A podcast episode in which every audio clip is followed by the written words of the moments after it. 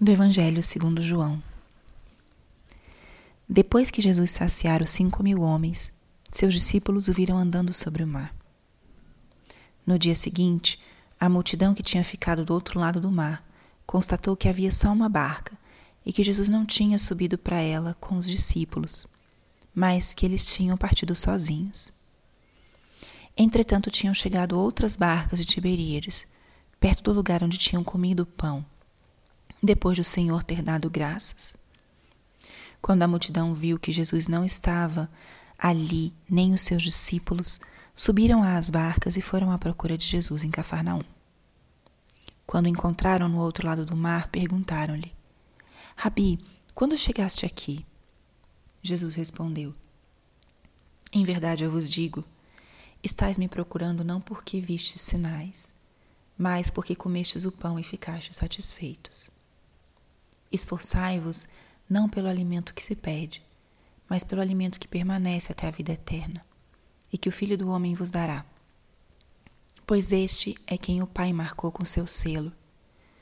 Então perguntaram: Que devemos fazer para realizar as obras de Deus? Jesus respondeu: A obra de Deus é que acrediteis naquele que ele enviou.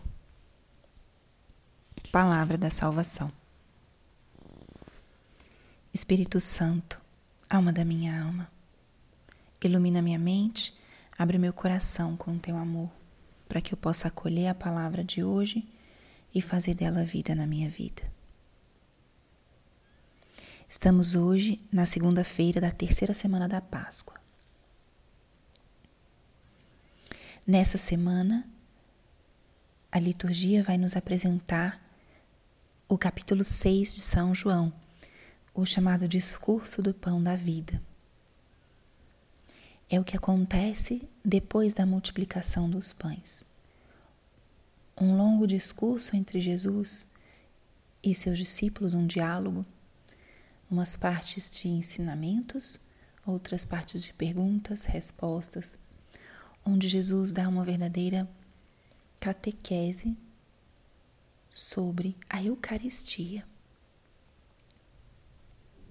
Ele se apresenta como o pão da vida. Então, essa semana vai ser para nós uma semana de meditarmos e de escutarmos o que Jesus falou e o que Jesus nos fala sobre esse grande mistério da Sua presença viva entre nós na Eucaristia. E o que a palavra de hoje relata? A palavra de hoje nos mostra o momento em que os discípulos que tinham participado do momento da multiplicação dos pães se dão conta que Jesus não estava mais entre eles. Quando percebem que Jesus não estava ali, atravessam o mar em busca dele. Se a gente lembra do que meditamos há uns dias, o mar é esse símbolo da vida da nossa vida. E vemos aqui os discípulos que vão atrás de Jesus, atravessando os, a própria vida, atravessando essas águas. E isso é uma experiência muito comum quando a gente tem uma vivência espiritual forte. Queremos mantê-la, não queremos perdê-la e vamos atrás daquela experiência, daquela vivência. Estes homens tinham comido do pão repartido, estavam admirados com Jesus. Ele tinha feito um milagre. Então eles vão correndo atrás dele. E a pergunta é: quando chegaste aqui? E Jesus, eles queriam saber como ele tinha feito, talvez querendo uma resposta de novo extraordinária. Eles já tinham visto Jesus multiplicar os pães e talvez queriam captar mais um, um, um feito extraordinário de Jesus. Mas Jesus responde em um outro nível a essa pergunta. Como se eles dissessem: Nossa, Senhor, você é tão milagroso, o que, que você fez? Mais um milagre? E ele responde: Estais me procurando porque vi, não porque vistes sinais, mas porque comestes o pão e ficastes satisfeitos. Jesus eleva, Jesus eleva. Aqueles homens estavam ainda fascinados pelo que tinham visto, mas Jesus diz: Vocês me buscam porque ficastes satisfeitos. O encontro com Deus nos leva a uma experiência de plenitude, de amor, que a gente não encontra muitas vezes nas coisas desse mundo. Um banquete passa. A gente pode comer uma comida muito gostosa, um jantar num restaurante, mas aquilo passa. No dia seguinte, já o sabor, já, se, já foi embora, já se digeriu aquele alimento. Ou se vamos a uma festa, dançamos, nos divertimos, mas aquilo passa.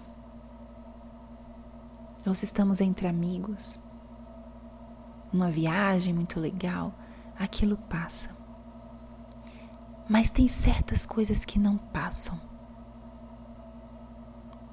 A experiência de um amor verdadeiro e profundo de sermos conhecidos. Isso não passa. A experiência de partilharmos um momento de intimidade com pessoas queridas. Isso não passa.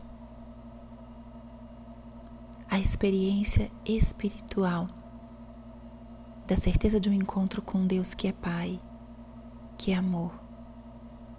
Isso não passa.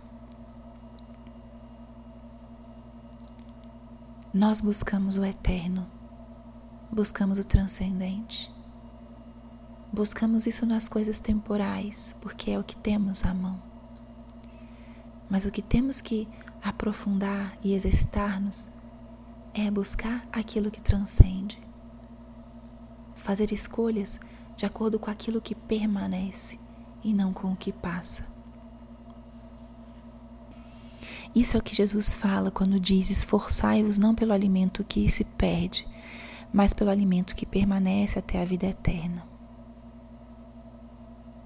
As nossas escolhas, para onde estão dirigidas?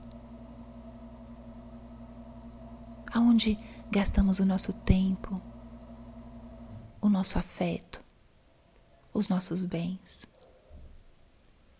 Tomara que, cada vez mais, façamos escolhas por coisas que transcendem, por coisas que não passam. E essas escolhas a gente precisa fazer com muita sinceridade, porque os chamados de Deus, eles são profundos e a gente precisa escutar. E muitas vezes acontece quando a gente tem que escolher, por exemplo, entre algo que eu quero muito, que eu gosto muito e que já estava planejado, e uma outra coisa que surge e que muitas vezes é mais transcendente. Às vezes, uma demanda familiar, às vezes, um convite a um serviço, um convite a algo espiritual.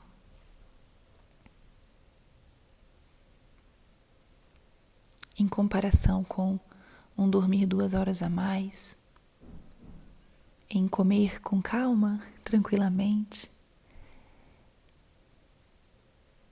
em estar com pessoas que são agradáveis. Muitas vezes o Espírito Santo nos impulsiona a coisas transcendentes, a ouvir alguém que está sozinho, a dar uma atenção para alguém que eu não vejo há muito tempo, a comparecer a um evento familiar, a dar ao Senhor o melhor tempo na minha oração. Pensemos um pouquinho nisso hoje e vejamos como eu posso esforçar-me pelo alimento que permanece até a vida eterna. Ajuda-nos, Senhor, a buscar aquilo que realmente sacia o nosso interior e a nossa alma. Glória ao Pai, e ao Filho, e ao Espírito Santo, como era no princípio, agora e sempre. Amém.